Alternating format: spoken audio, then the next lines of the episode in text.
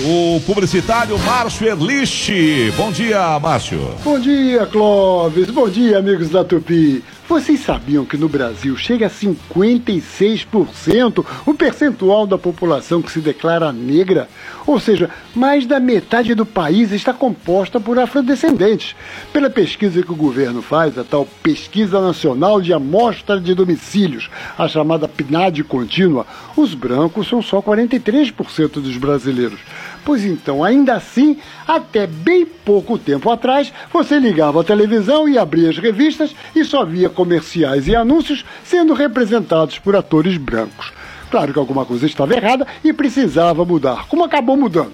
A Assembleia Legislativa do Rio, por exemplo, aprovou ano passado uma lei obrigando a que os comerciais assinados pelo governo do estado do Rio tenham pelo menos um terço de atores negros. Mas a própria consciência do mercado publicitário também mudou.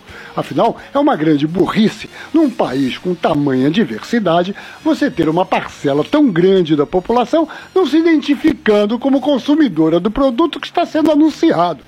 E um dos pontos altos desse movimento aconteceu essa semana com uma campanha lançada pela agência paulista Almap BBDO, que é uma das agências mais premiadas do país, para uma marca de maquiagem chamada Vult. Ela fez três filmes em que as estrelas são a atriz Thaís Araújo, a Miss Brasil de 2016 Raíssa Santana e a cantora Negra Lee. E nesses filmes elas abrem o verbo sobre os problemas que os negros vivem no Brasil para superar as dificuldades profissionais. E os filmes vão mostrando outras mulheres que tiveram as suas vidas inspiradas nos exemplos de Thaís, Raíssa e Negrali. Raíssa, por exemplo, não esconde que achava estranho ela, sendo Miss Brasil, não ver pessoas como ela representadas na televisão.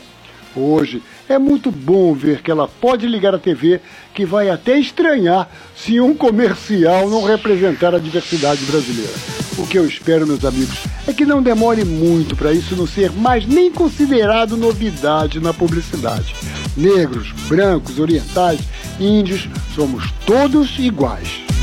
Muito obrigado, Márcio Erlich.